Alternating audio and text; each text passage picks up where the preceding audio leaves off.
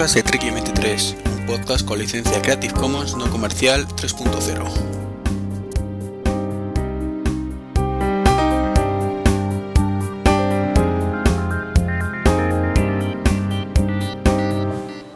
Muy buenas, ¿qué tal a todos? Bienvenidos a este podcast 83, grabando el 21 de mayo del 2011, prácticamente un mes después del último podcast, la publicación de, del último, que si no me memoria fue como el 20, o no, el 25, uno más. Estoy mirando ahora mismo, efectivamente, el podcast 82 salió el 25 de abril. Eh, como siempre, pediros disculpas por este retraso.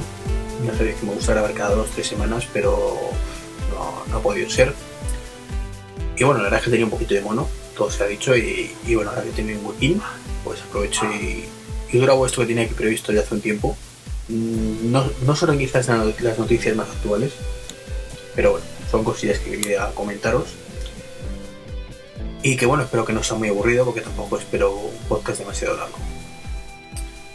Eh, empecemos por la noticia un poco bursátil, no, bursátil no, porque no es un tema de bolsa, pero económica de, de estos días y es la futura, porque todavía no se ha efectuado, compra de Skype por parte de Microsoft que va a pagar una friolera de 8,5 millones de dólares. Eh, verdad es que es una auténtica pasada el, el precio que, que van a pagar Perdón, que he dicho 8,5 millones de dólares, no, perdón, eso, no es nada, aunque eso, vamos, lo gano todos los meses, ¿no? Eh, quería decir que van a pagar la florida de 8.500 millones de dólares. Que como digo, no se dará efectivo hasta finales de año por unos polmillas legales, pero está todo ya cerrado. Y como digo, es una auténtica pasada.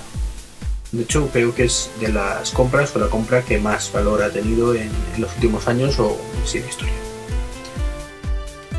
Eh, en fin, la verdad es que como digo, me dejó impresionado. Eh, justo un par de días antes había rumoreado que estaba Google tratando de meter mano ahí con un trabajo a medias o un pacto de, empresas. O Facebook, que no estaba muy claro si quería lo mismo que Google o, comprar.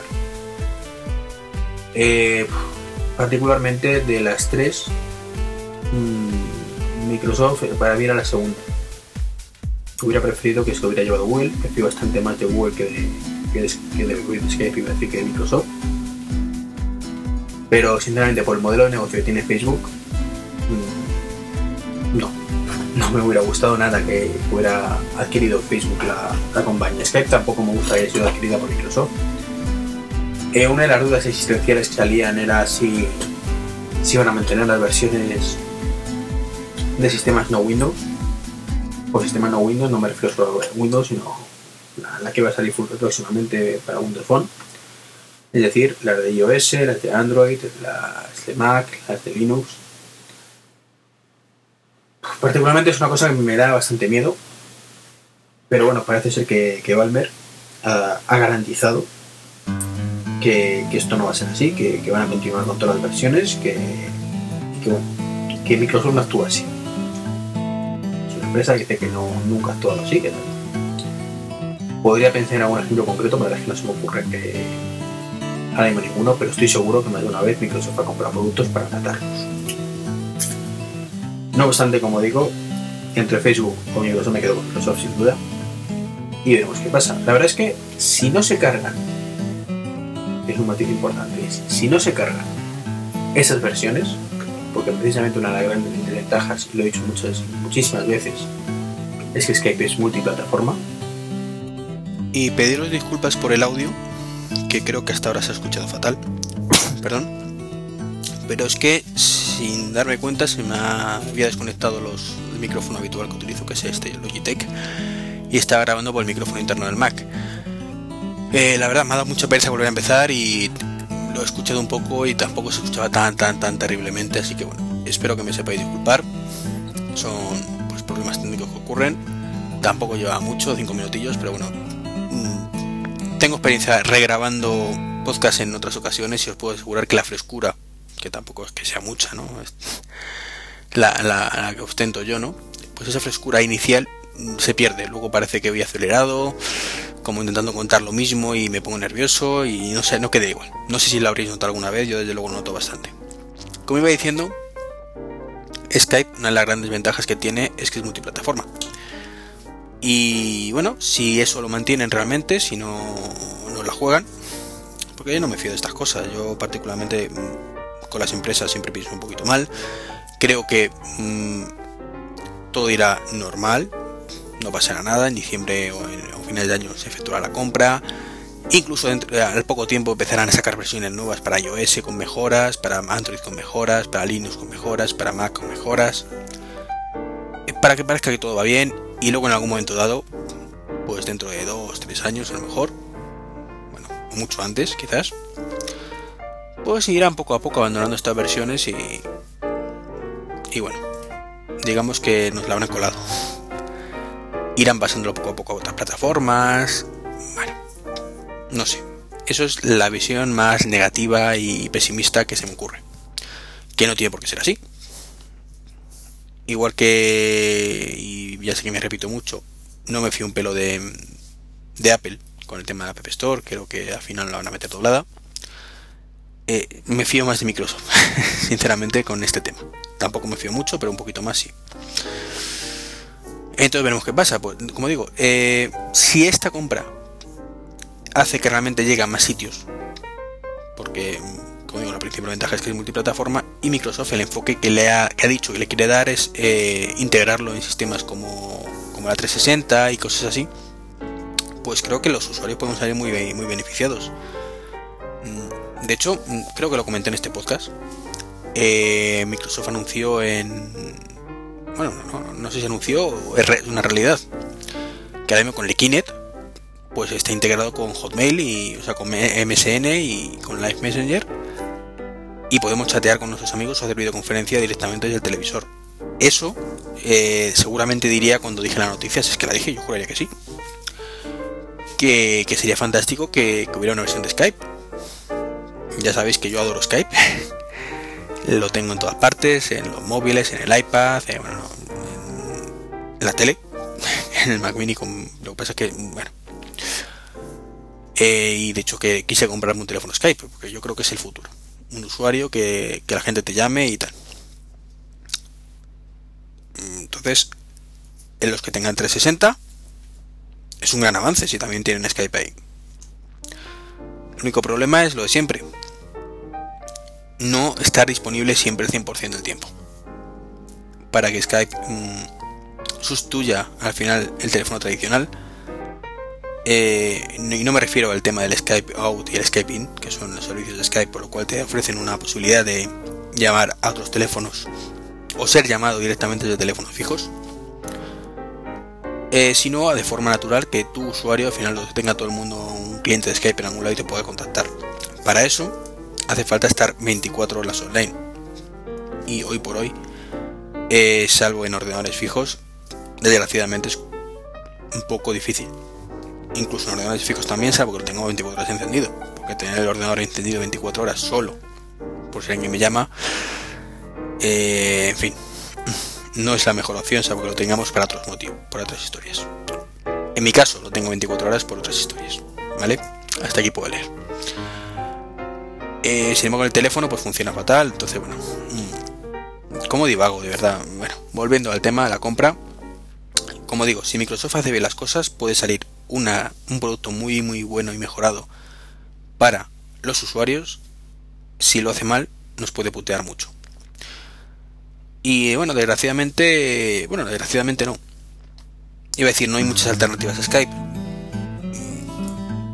Por lo visto, y digo por lo visto porque no he tenido la oportunidad de, trastear demasiado, Gtalk, el protocolo de, Google, funciona bastante bien de hecho, particularmente yo mi sistema de mensajería eh, son ahora mismo Skype cuando estoy en casa, ya digo en el teléfono, ya os digo que en el teléfono no, no me acaba de ir fino, hay veces que lo tengo puesto, consume mucha batería, no es fiable. Eh, aparezco que me conecto y me desconecto cada 5 minutos para la gente, entonces bueno, no es como digo muy fiable. Por 3G además tampoco va muy fino, sobre todo por las coberturas que tenemos en España. Y la otra, el otro que utilizo es Gtalk, yo cuando estoy en el trabajo casi siempre tengo la página de Gmail abierta y por ahí me comunico incluso con mis, compañeros directamente, a través de, aunque tenemos un sistema de mensajería interno en, mi empresa. Pero bueno, es más cómodo eh, el Gtalk para muchas cosas. Y Gtalk pues lleva su soporte de, videoconferencia y soporte de, llamadas. Y por lo que he visto no va tan bien como Skype, pero mm, promete. Promete. Eh, la verdad es que recientemente, y me estoy enrollando mucho con este tema, salió la palestra que creo que fue en el 2009. Google estuvo a punto de comprar Skype, pero bueno, al final se echó todo para atrás porque decían que la tecnología Skype estaba un poquito obsoleta y había que reescribir todo el, código para modernizarse y no depender del P2P. Y ellos hicieron entonces el, el Bueno, pues ahí discrepo, discrepo con Google. Concretamente el que dijo esto fue el, creo que Sergey, no sé qué, no me acuerdo nada cómo se llama Está Larry Page y Sergey Pikin, no, no estoy seguro ahora mismo. Pues fue este hombre, el resto estaba convencido de, que la compra. Y yo lo que sé es que estamos en el 2011 y el sistema de VoIP que mejor calidad te da es Skype, sin duda. Y si le unimos el vídeo, tres cuartos de lo mismo. Hay quien dice que FaceTime para vídeo es mejor, aunque la calidad del sonido no es así. Mm, yo ahí discrepo un poco. Eh, aparte de todos los inconvenientes de FaceTime que, que muchas veces, en multiplataforma, bla bla bla bla, eh, yo no tengo ninguna queja de, de, Skype. Y teniendo en cuenta además que las cámaras que hay para videoconferencias hoy por hoy, salvo las de FaceTime HD, que solo trae los nuevos iMac y, y los nuevos MacBook Pro, pues ahora esto tenemos la iSight y con esa Skype va de lujo y FaceTime no se ve mal. Se ven bastante bien los dos. En el móvil pues en el móvil, eh, en el iPhone, que FaceTime solo compatible con iPhone y iPod Touch, mm, se ve bastante bien. La cámara es bastante buena. Pero en el iPad, por ejemplo, es una castaña pilonga, pero más que nada porque la cámara del iPad es una castaña pilonga. Entonces, bueno, la imagen que tú ves no se ve mal, pero tampoco es ninguna maravilla. Me hizo gracia además, en, lo leí en algún blog, que habían comparado Skype en el iPad con la calidad de Skype con el iPad con el FaceTime y decían que, es que se ve mejor FaceTime. Yo en ese momento pensé, nos ha jodido, tío. Skype no hay versión para iPad, que ya les vale, ¿no? Utilizamos la misma que el iPhone, con lo cual estamos viendo la cámara 2X que estás duplicando los puntos eh, de resolución. Mientras que el FaceTime es, lo tiene en resolución nativa. Es normal que lo veas peor. Y con todo y con eso se ve muy bien. En fin, como digo, hay que comparar las cosas bien comparadas. No podemos eh, comparar una cosa que no, que no tiene que ver con otra y eh, que las circunstancias son diferentes. Bueno, dejamos la, macro compra de Microsoft, que, que, además total para hasta ya digo, hasta fin de año no sabremos si. Bueno, no sabemos, no, no se efectuará realmente y, y hasta después no empezaremos a notar en qué nos afecta o deja de afectarnos. De momento, tranquilidad, sosiego, crucemos los dedos y si no, pues a buscar alternativas. Con todo el dolor de mi corazón. y bueno, he dicho, he hablado de Google y de Gtalk. Y es que este podcast, sorprendentemente, porque casi siempre suele ser de tecnología en, general, enfocado a Apple en particular, como dicta el, nombre del, del, blog y podcast, pues parece que va a ser Google en general, no, perdón, tecnología en general y Google en particular. Y es que el 80%, el 90% de las noticias, pues son de, son de Google. Lo siento. me gusta Google también mucho y ¿por qué no hablar de Google? Cuando son los que han presentado novedades novedosas estas semanas. Y en fin, vamos a empezar con Google, como iba diciendo. Y es que eh, fue el Google I.O. la semana pasada. I.O. como suena eso, no te lo digo. Google I.O. en castellano. Que es la conferencia anual para desarrolladores que hace, que hace lo de Google. Entonces, bueno, pues empezaron presentaron bastantes cosas interesantes. Mm, una más que otras, como siempre. Y voy a empezar con el alquiler de películas en el Android Market. Parece que eh, está imitando el negocio de iTunes, que me parece estupendo. Y nos alquilan películas eh, desde 1,99 dólares a 4,99 dólares en HD de los estrenos me parece fantástico. Las puedes ver en navegadores, las puedes en tu navegador me parece. Eh, las puedes ver en, en tus tabletas Android, las puedes ver en tu móvil Android. Me parece estupendo. Pero hay una cosa que no me acaba de cuadrar. Y es que se estrella en el mismo punto que se estrella Apple. Es que sí, te venden películas, pero como dije, me parece estupendo lo de Google, lo de iTunes, que podemos comprar películas y alquilarlas, pero son caras de cojones. O sea, hablamos de 5 dólares una película HD. Cuando tenemos, bueno, tienen, porque me sorprende no, no por España, que no hay tampoco muchas alternativas, desgraciadamente, sino por Estados Unidos, que es su, su base del negocio, tanto en Apple como en, como en Google, tienen un maravilloso sistema llamado Netflix, que te alquilan películas por, creo que son 6 dólares, 6, 7 dólares al año, mes. Al cambio sería mil pelas, menos de mil pelas, al mes. Es decir, que en cuanto alquiler dos películas en Google o en iTunes, ya ha rentabilizado el alquiler de Netflix. De acuerdo, no son en HD todavía, creo, creo. Pero están ahí. Entonces, es de hecho, son los que más ancho de banda, ha salido esta semana la noticia, consumen en Estados Unidos. Por encima del P2P. Curiosamente, ¿no? Eh, ¿No decían que la piratería era lo... la gente solo tenía internet para piratear? Pues un sistema legal que la gente paga religiosamente es lo que más consume. Por supuesto, lo... y perdona que me salga el tema, los señores de la RIA y de la SGAE y toda esta gentecilla tan inteligente ellos. Ah, sí, son inteligentes, sacan los cuartos ahí o nos roban milmente. Eh, pues, nos roban legalmente, que es peor. Bill ilegalmente. Pues seguro que, que, estas noticias le hacen oídos sordos, ¿no? Prefieren venir para otro lado y, y seguir con que la piratería les está, hundiendo el negocio.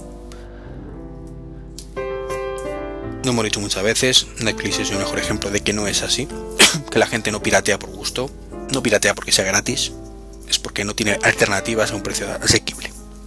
Y cuando se lo das, Spotify, Netflix lo coge. Entonces, como iba diciendo, teniendo Netflix en Estados Unidos a ese precio irrisorio, entre comillas irrisorio, ojo, que decimos que es barato porque estamos acostumbrados a los lazos que nos meten en, en general en España, ¿no? Pero con CDs a, a 15, 20 euros, películas a 30, 40 euros. Pero mmm, estamos acostumbrados a eso y decir 6, 7 dólares o euros está tirado. Particularmente para ver películas no me parece mal precio. Es el típico precio que puedes pagar que si no rentabilizas y no ves todos los días 5 películas no pasa nada. No pasa como Canal Plus, que dices que no me pagas 60 euros todos los meses para ver una película al mes. No compensa. Para eso mejor me las bajo, que la veo las 3 o 4 películas que quiero ver cuando yo quiero y no las que tú me digas cuando tú me digas. Porque encima si quiero verla cuando yo quiero me toca pagar más. Sutil diferencia, ¿verdad? Y bueno, eso es lo referente al alquiler de películas en Android Market, que creo que está todavía en beta, como siempre, me, esta cosa de Google. Creo, ¿eh? Tampoco estoy muy seguro porque tampoco... Ya digo que esto además la apunté la semana pasada y no sé... No estoy 100% informado. En cualquier caso, desde que hasta que lo veamos nosotros aquí, pues todavía pasará. O sea que, como curiosidad más que nada. Y otro servicio que lanzó en beta, este sí estoy 100% seguro, que además me gustó mucho, es Google Music. ¿Qué es Google Music? Eh, pues nos permite sincronizar nuestras canciones, incluso nuestras canciones de iTunes, hasta, no sé si son 20.000 canciones por persona. De, momento, mientras sea beta de forma gratuita, teniendo en cuenta que Google lanza los servicios beta por 5 años, no me preocupa. Y podemos acceder a estas canciones sincronizadas en la nube desde cualquier lugar. Por supuesto, se sincroniza con los teléfonos Android, se sincroniza con los, con los, eh, con los iPad, iba a decir Android, no, no hay iPad Android. Las tabletas, las, las, eh, las PC Android. Y por supuesto, pues podemos sincronizar o acceder desde el navegador y escuchar nuestra música directamente. Desde cualquier ordenador. De una forma rápida, sencilla e intuitiva. Me parece fantástico, me gustó muchísimo el servicio, una pena que todavía esté vetado Estados Unidos. Esperemos que no pase como Google Voice, que lleva en Estados Unidos tres años ya, me parece. Y no sale de ahí. Y para mí eso es igual que unido a lo de Amazon, que no sé si llega a comentarlo, y es que Amazon es un servicio parecido, que tú subes tu música, eh, en este caso es de pago, y tienes acceso también de lado, o si compras directamente la música en Amazon, pues te la meten ahí. Para mí eso es el servicio de en nube, más incluso que Spotify. Yo quiero tener mi música, mi música, la cual teóricamente, teóricamente, he pagado eh, accesible desde cualquier lugar y en cualquier momento. Sin pagar otro plus, claro. Más allá del, servicio online de, almacenamiento, claro. No pretendo que Google me regale 250 eh, gigas para mi uso y disfrute, que estaría estupendo, ¿eh? Yo no voy a decir que no. Entonces, eso para mí es, la solución. lástima evidentemente que no podamos sincronizarlo con dispositivos iOS como mucho creo que a través de Safari, haciendo un pequeño chancho, podremos acceder. De momento. Ya saldrán aplicaciones nativas cuando llegue el momento. Y demás historias. Pero bueno, a mí particularmente me encantaría poder sincronizar todo.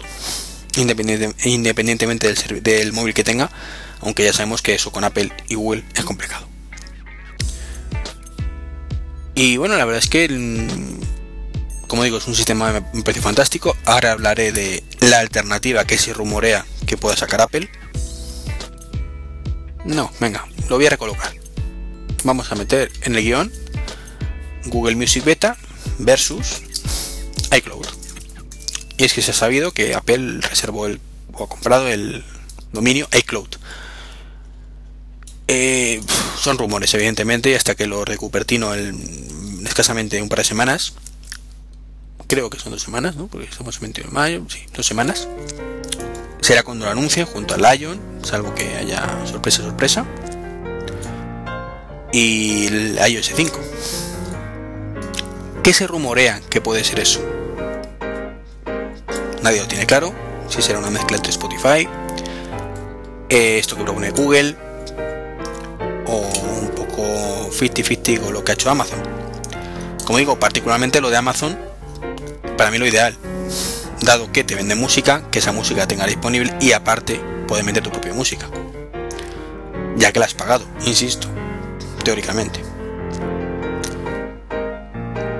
Es así, no es problema de Amazon, es problema tuyo. Sin embargo, como digo, lo que más se rumorea es que eh, Apple, por supuesto, no va a permitir subir tu propia música, y solo vas a tener disponible la de iTunes que hayas comprado en iTunes. O que incluso podría ser que te hubieras disponible tu música comprada en iTunes y aparte un catálogo extensísimo de iTunes en plan Spotify. No sé, las variables son bastantes y puede haber una conjugación de todo. Yo anticipo ya. Si no puedo subir mi propia música, el servicio no me vale de nada. En mi caso particular. Eh, si generalizamos un poco más, si es tipo Spotify, la gente le gustará, porque podrá escuchar toda la música también que quiera, siempre que tenga los permisos de emisión. Pero volveremos a la carencia que tiene Spotify, es que no puedo sincronizar mi lista de reproducción y escucharla en cualquier lado. Ahora bien, como solo permita mm, escuchar tu música que hayas comprado en iTunes, apague vámonos. Directamente. ¿Por qué? Porque por mucha música que hayas comprado en iTunes, por mucha música, es muy posible que tú tuvieras música que te gusta no comprada en iTunes, comprada en Amazon o comprada en su momento en CD que has volcado a iTunes. Por no hablar de la música que nos han regalado. Dejámoslo ahí si no tengo acceso a más que una minoría, yo compro cosas en iTunes, no, soy grande, no soy un gran consumidor de música, pero tengo algún que otro CD compro en iTunes. Pero es un, un 1% a lo mejor de toda la música que tengo yo en mi. o que escucho en mi, mi tiempo libre. Conclusión, a mí como usuario no me vale de nada y yo creo que la gran mayoría de usuarios estarán como yo en ese aspecto. No toda su música la tienen comprada en iTunes. Por tanto, ¿qué sentido tiene? aparte que sí, que seamos sinceros, los precios que tienen están bien, pero si a lo largo de nuestra historia hemos comprado todo lo que tenemos en previamente en CD, lo hemos vuelto a comprar en iTunes, nos hemos arruinado. Si consume mucha música, te arruinas. Entonces, bueno, no sabemos qué será iCloud. Espero que en el próximo podcast o en el siguiente, o en el siguiente, depende de lo que pueda grabar aquí entonces, mm, os diga que me parece fantástica la idea de Apple, que es cojonuda, que tal. No, no soy muy optimista, particularmente lo que menos me, preocupa de las cosas que pueda lanzar Apple en el futuro es precisamente iCloud. Yo quiero tener acceso a mi música de cualquier lado, eso sí. música y sobre todo mis podcasts. Que eso es un hándicap importante. Para mí más importante los podcasts que la música.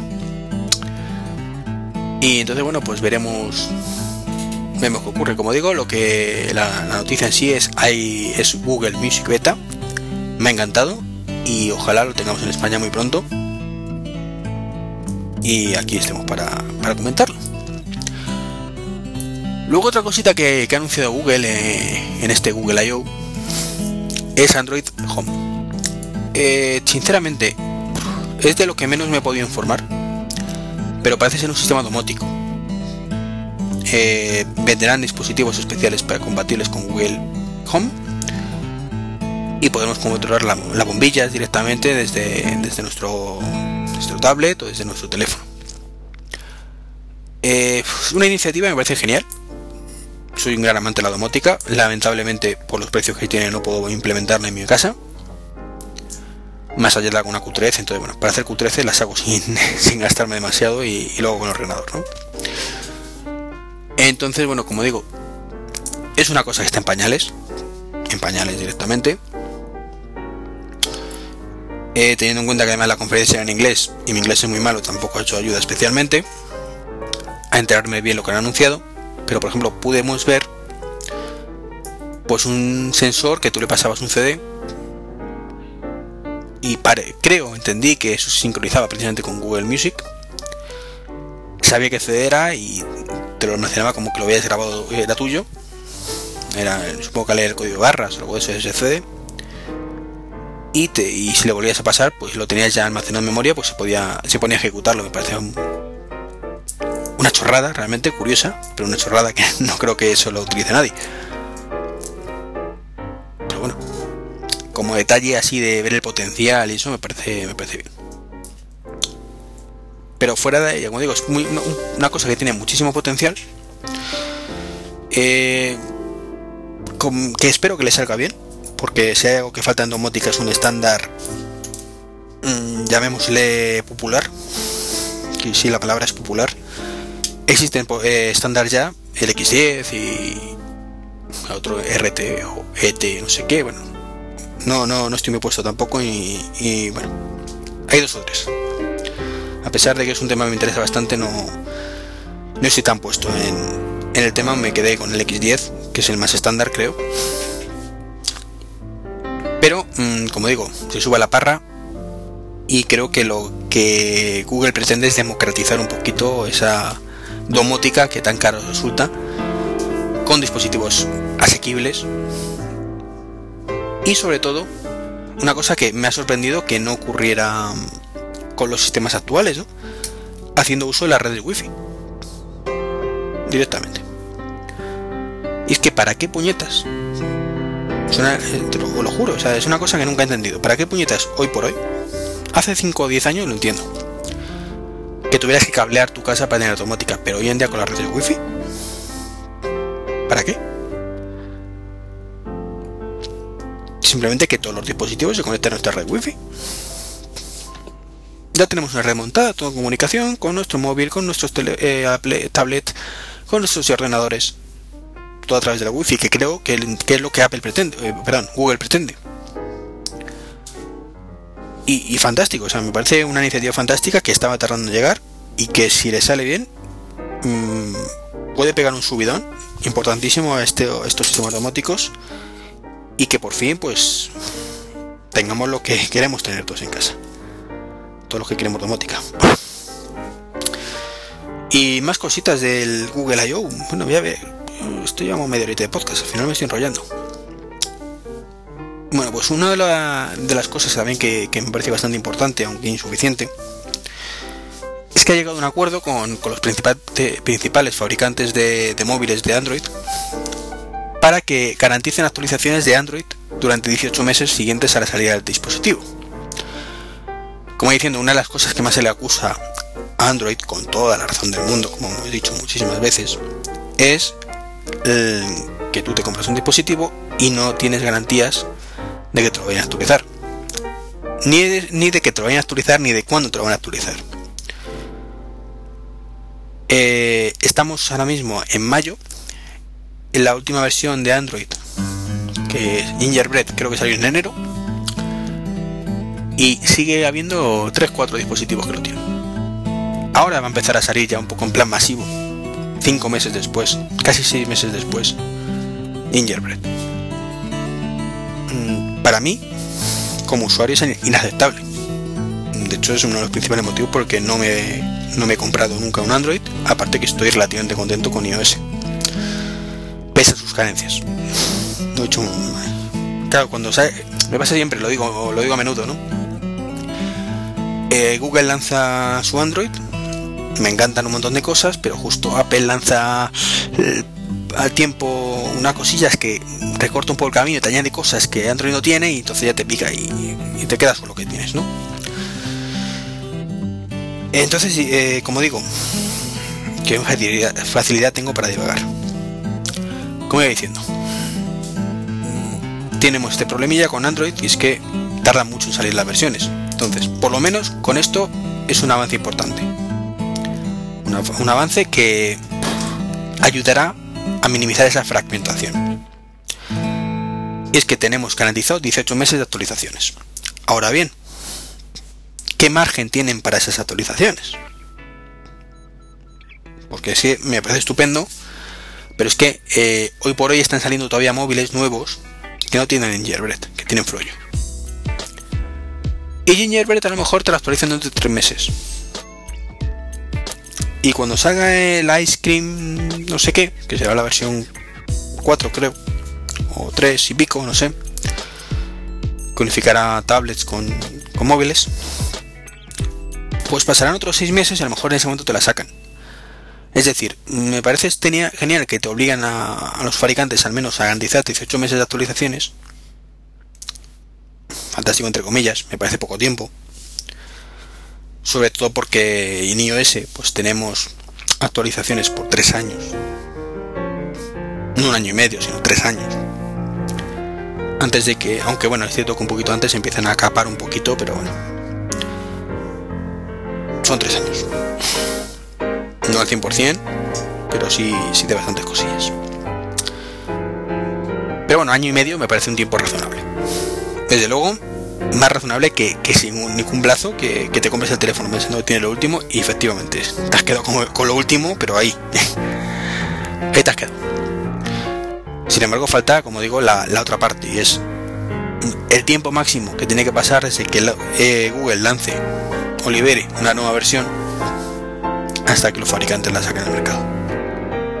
Particularmente, mm, debo decir, mm, creo que un mes es el tiempo máximo que yo pondría.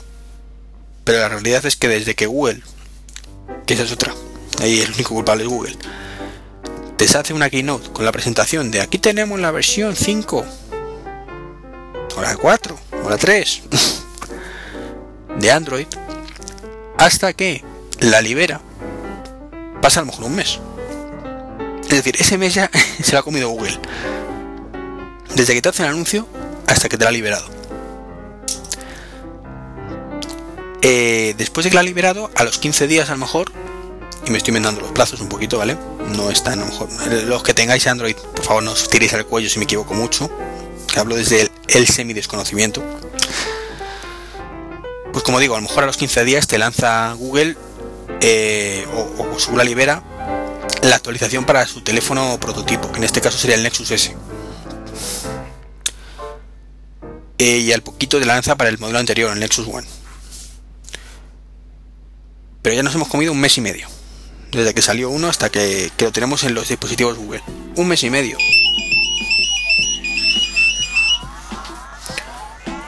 perdón por la interrupción. Como digo, un mes y medio, desde que ha anunciado Google su producto hasta que lo tenemos en los primeros dispositivos reales. Eh, si le sumamos es un mes, otro mes y medio de margen, tendríamos ya tres meses. Tres meses que es una pasada. Pero es que hoy por hoy, como digo, bueno, por lo menos que hayan llegado a ese acuerdo. Venga, un mes y medio para que, o tres meses, desde que lanza el producto hasta que lo tienes ahí adaptado, tres meses. Que me parece una pasada, como digo, pero bueno, es un mal menor. Pero es que ni siquiera existe ese acuerdo de mínimos. Es solo que van a tener actualizaciones durante 18 meses. Pues, pues vale, pues me alegro. Ya está, es. Mm, ¿Que estamos mejor que ahora? Mm, sí. O que estarán mejor que ahora, sí. Mm, ¿Que están peor de lo que podrían estar? Pues también. Están mucho peor de lo que podrían estar, pero es que hasta ahora estaban todavía peor. Entonces, bueno. Es un avance, pero nada más. Insuficiente. Seguramente insuficiente, aunque todo ayuda a eliminar esta esta, esta gran pega que tiene un dispositivo de Android. Que, también digo una cosa, solo nos afecta realmente a los usuarios avanzados. Ya lo digo, me lo he dicho más de una vez.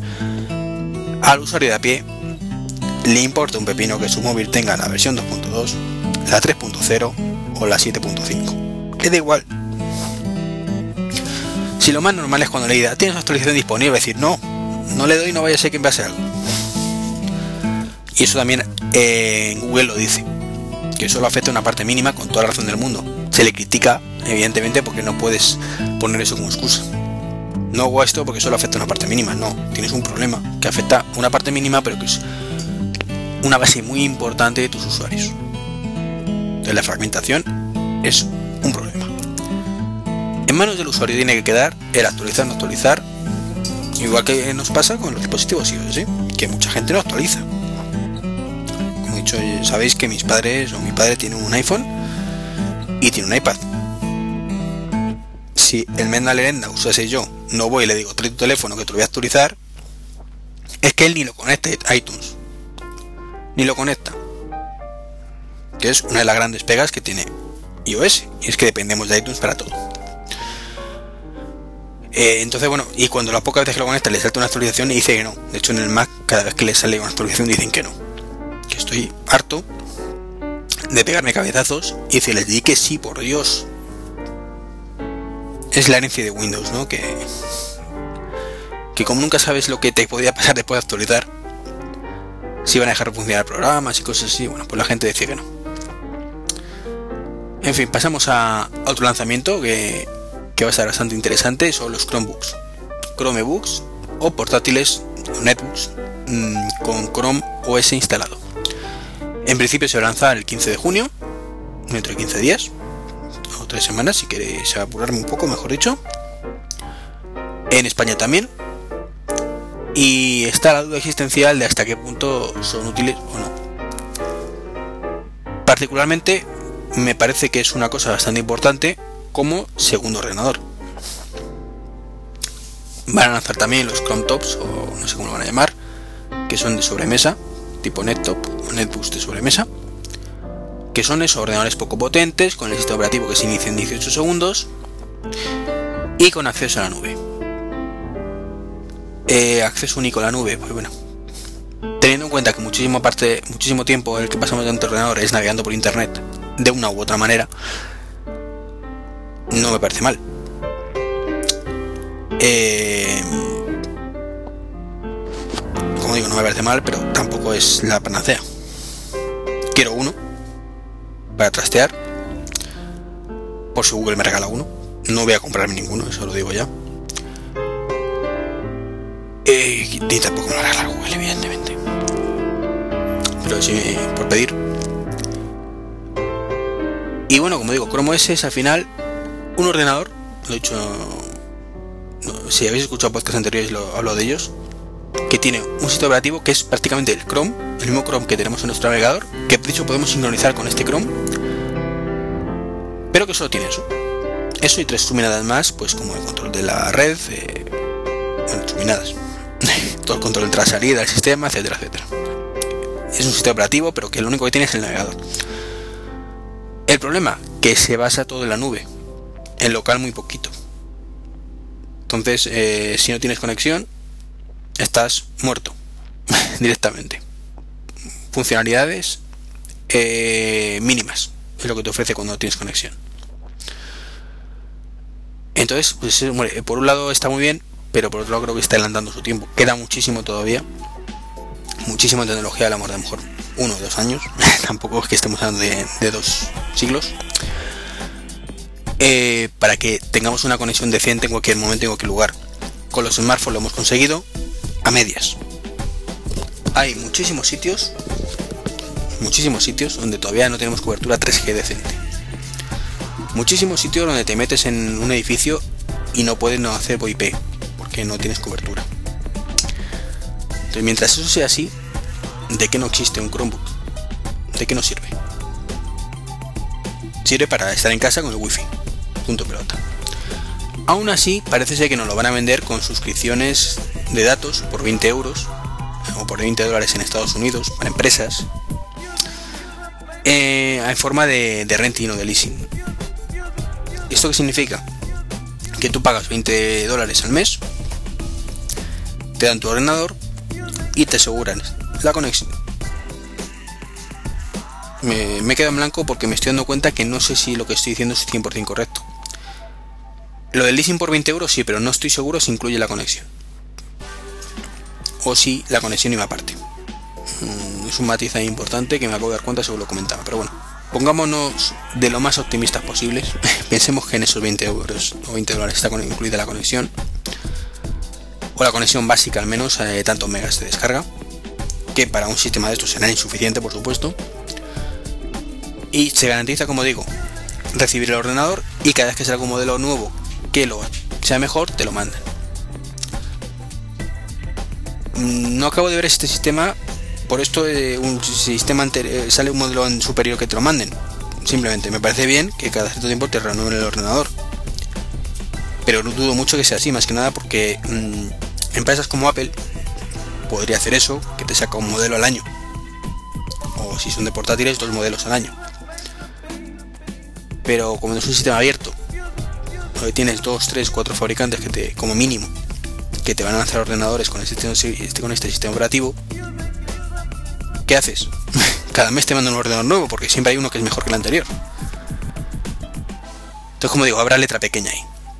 Habrá mucha letra pequeña de que se comprometen a mandar tu ordenador cada seis meses o alguna cosa así peculiar que, le dé un poquito de sentido a esto.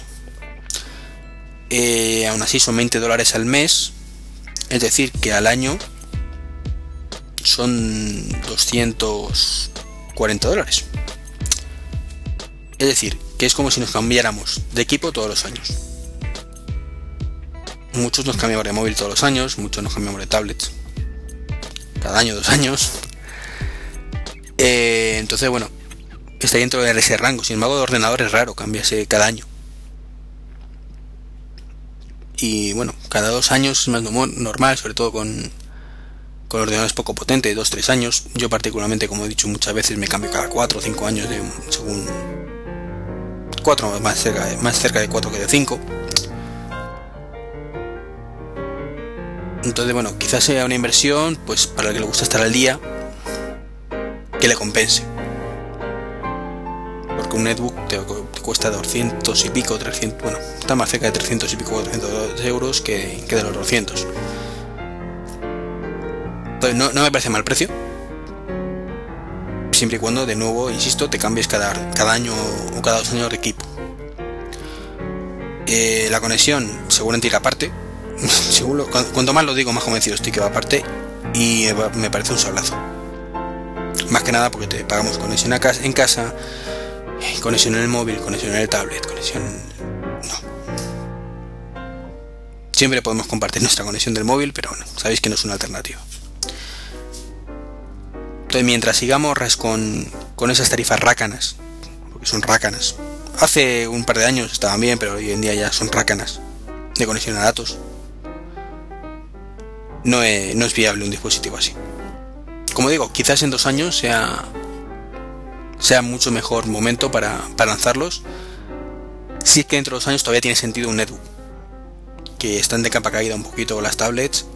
Sin embargo, eh, yo creo que tiene un nicho de mercado bastante importante. A pesar de lo que digan, eh, para mí, una tablet es ideal para consumir datos, pero es nefasta para, para crear información. para estar en el sofá, leer, en la cama leyendo, mirando algo, para mí una tablet es insuperable. Ahora, para escribir un artículo del blog, mmm, me niego a escribirlo desde el iPad. lo siento, pero alguna vez lo he intentado y no, no me gusta. El teclado, pues para escribir un correo me vale, pero poco más. Y no me gusta. No desde el teclado de toda la vida, el ratón de toda la vida, que se quite, que se quite, como digo, el de un tablet virtual. Y no hablo de que venga con, con un teclado físico incorporado. Creo que las tablets son para lo que son y los portátiles son para lo que son. Y el netbook, el problema que tiene es el tamaño y que va muy lento.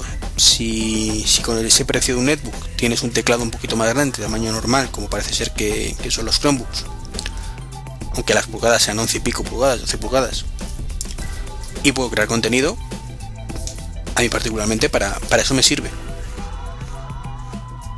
Evidentemente, si ya tengo un portátil completo en casa, es un poco absurdo sí que me arrancan 18 segundos en vez de 2 minutos. Pero normalmente a la hora de crear contenido no necesitas esa inmediatez tanto como a la hora de consultarlo. Que ojo, no me quejo, ¿eh?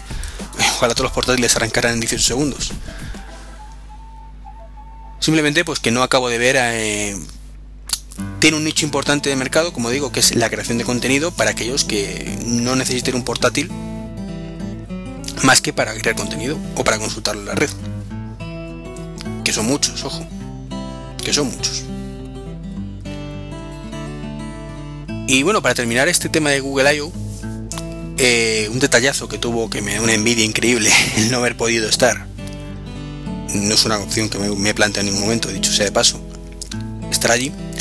Es que a los asistentes a las, a las conferencias pues le ganaron un Galaxy Tab 10.1 y un Chromebook. Entonces bueno, mm, para ir trasteando, mm, hace unos años en Barcelona regalaron el Nexus One y la verdad es que me parece fantástico que te regalen un dispositivo de, esas características, sobre todo para los desarrolladores, es como decir, venga, te regalo el dispositivo, ahora desarrollamelo, desarrolla para él. Me parece una, una fórmula muy buena por parte de Google y para los que somos un poco cacharreros, que desgraciadamente no podemos trastear todo lo que nos gustaría, es pues como digo una, una auténtica maravilla que, tengan esa ventaja los que han podido asistir a esas cosas. Como digo, igual que en Barcelona cuando regalaron el, el Nexus One. Este año creo que no han regalado nada, aunque no estoy 100% seguro. Y bueno, creo que está bastante bien, es, llevamos casi 50 minutos. Hablando de Google, prácticamente he tocado un poquito el tema de iTunes en nube, pero poco, poco, poco. Así que voy a hablar un pelín de Mac.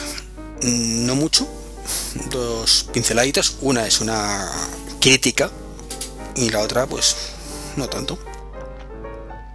Es que como sabéis han salido nuevos iMacs este mes.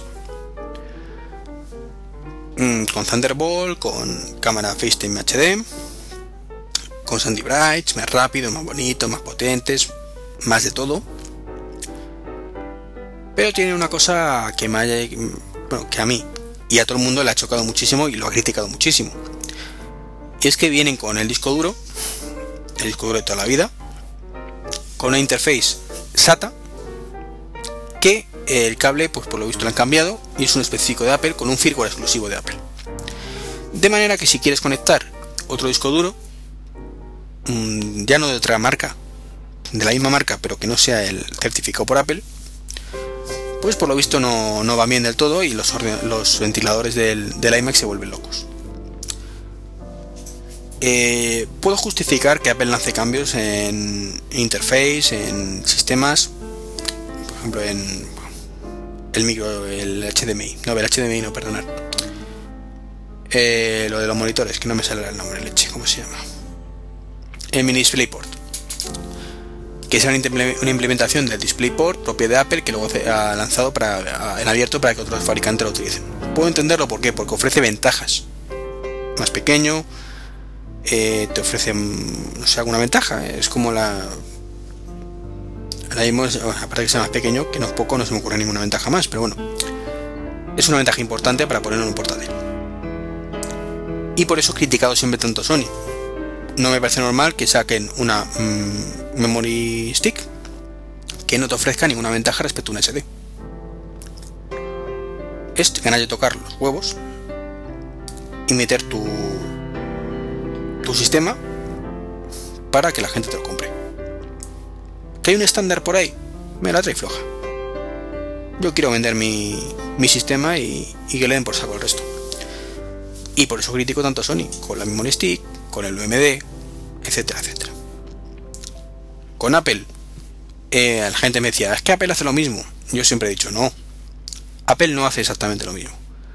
Apple, cuando te lanza un sistema propio, es porque mejora en algo lo que existe. Nos ha lanzado Thunderbolt, que es mucho más rápido que USB 3.0. Que me encantaría que los dispositivos USB 3.0 pudiéramos conectarlos a los Mac. Particularmente no tengo ningún dispositivo con Thunderbolt con lo, ni con 3.0. Con lo cual me da un poco más lo mismo. Pero como concepto me, encantaría que fueran compatibles. Ahora bien, entiendo la existencia de Thunderbolt porque es una mejora respecto a USB 3.0 y encima lo ha implementado Apple con el mismo conector del mini DisplayPort, con lo cual pues más versátil todavía que, lo que podríamos pensar inicialmente. Ahora bien, ¿por qué hace esto Apple con el disco duro? Llevan toda la vida con discos duros estándar. Funcionan estupendamente los discos duros estándar. ¿Por qué? Para atarnos. Como diría Mauriño, ¿por qué? Tienen buenos productos, no necesitan eh, nada para atraer al usuario. Estamos ya encantados de tener Apple. Vamos igualmente a comprar más productos Apple. Entonces, ¿por qué nos hacen esto? Yo no tengo un dispositivo, un, iMac de los nuevos. Eh, que sí que es cierto, cambiar el disco duro en un iMac es complicado. Solo apto para usuarios avanzados con un par de huevos. Lo digo así. Eh, pero, ¿vale? Pero mientras esté en garantía no voy a cambiarlo, y no pretendo cambiarlo. Pero, ¿y cuando no esté en garantía, por qué no puedo cambiar mi disco duro? Para empezar, nunca entenderé por qué Apple no me deja cambiar el disco duro de forma sencilla. Partiendo de ahí, los portátiles es relativamente sencillo de cambiar. En los iMac es totalmente imposible, salvo como digo, seas usuario avanzado con un par de juegos. ¿Por qué? Pues no sé. Pero mm, déjanos cambiarlo. ¿Por qué, no, ¿Por qué Apple hace esto? Es que no, no, no lo entiendo por muchas vueltas que le doy, digo, vamos a ver, es que alguna ventaja tiene que tener, pero es que, mm, es que, ¿qué ventaja puede tener que tenga un conector propio? ¿Acaso van malos estos dispositivos? Eh, ¿Acaso van mal, que, que, lleven sensores de temperatura incorporado? Bueno, pues que sean para todos igual. Esta de ganas de, de atraer al usuario y de joderle. O sea, a mí, lo he dicho siempre, me gusta estar en una marca atado porque yo quiera. Porque yo quiera seguir con esa marca. Que es la mejor forma de estar atado a un, a dispositivo, una marca. Es porque te satisfaga y tú quieras estar contento con esa marca, no porque te tengan agarrado por ahí abajo y digan es que como te muevas un poco te lo retuerzo. Y ahora, si quieres cambiar el disco duro de este iMac, que estás contento con él, pues si quieres cambiar el disco duro me lo tienes que pedir a mí. ¿Y, por qué te conviértelo a ti? Si es una cosa que toda la vida se ha podido cambiar. Entonces, eh, como digo, es una cosa que me indigna. Como digo, es un mal menor, entre comillas, no es el fin del mundo. ¿Por qué? Porque la gente no cambia los discos duros al iMac, como digo, hay que echarle un par de huevos. Pero cuando no tienes garantía en el dispositivo, eh, tú te lo llevas y puedes comprar el disco duro que quieras y ponérselo. O lo llevas a una tienda especializada y te lo cambian. Quiero este disco duro. De 3 teras. Valor de compra. O de 2 teras, venga, 3 me pasa. 150 euros. Mano de obra 60 euros. Por decir un precio. 210 euros tengo un, un iMac con un, por decir un precio, insisto, disco de 2 teras. Ahora bien, con esto nuevo de Apple es, póngame 2 teras, 300 euros el disco y 60 euros la mano de obra.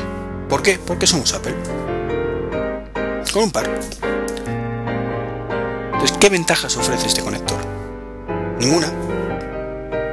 Puedo llegar a entender que sea un control interno de la temperatura y todo lo que tú quieras, pero entonces no me pongas un firmware específico. Di que es compatible con los modelos de Seagate que lleven este conector. Y que, por supuesto, Seagate te saque ese conector en todos los modelos de disco duros a partir de ahora para que aquellos ordenadores que quieran lo tengan compatible. Pero no, os joden.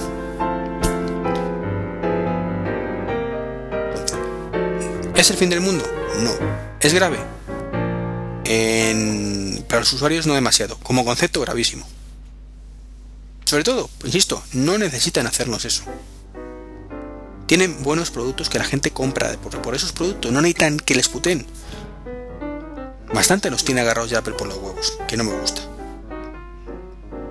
Y en vez de coger y decir, vamos a intentar quedar mejor con los usuarios, no agarrarle por los huevos, que sigan con nosotros porque realmente quieren, porque tenemos los mejores productos, que los tienen además. No, nos putean. En fin, para matarlos. Eh, otra cosita que quería comentaros de Apple, la penúltima, eh, es que soy gafe. Deciros que soy gafe. Mm, he llegado a esa conclusión. Y es que mi iMac ha visitado la, la Apple Store tres veces en apenas un mes. Entonces, bueno, y me refiero por problemas técnicos. Eh, Yo he llegado a la conclusión no que mi equipo sea gafe, no, soy yo. Porque hace, como sabéis, hace octubre, cuando abrió la Apple Store, pues fui con un problema en el MacBook y me cambió la batería. En los iPhone me han cambiado, el iPhone 3G me tuvieron que cambiar por problemas en la batería y el iPhone 3GS me tuvieron que cambiar por problemas en la batería. El iPhone 4 de momento, toco madera, está como el primer día. Menos mal. Es cierto que cuanto más dispositivos compres, más posibilidades hay de que alguno falle. Y no estoy Apple, no culpando a Apple de que haga malos productos, porque si fallaran tanto como me fallan a mí, pues no venderían ni la cuarta parte. Simplemente debo ser gafe. Entonces, bueno, me, creo que lo comenté, me fueron a cambiar la tarjeta gráfica, porque me daban unos problemillas. Por supuesto, con Apple el servicio estupendo, maravilloso. Me cambié la tarjeta gráfica y al montarlo, pues debió haber algún problemita del marco con el micrófono.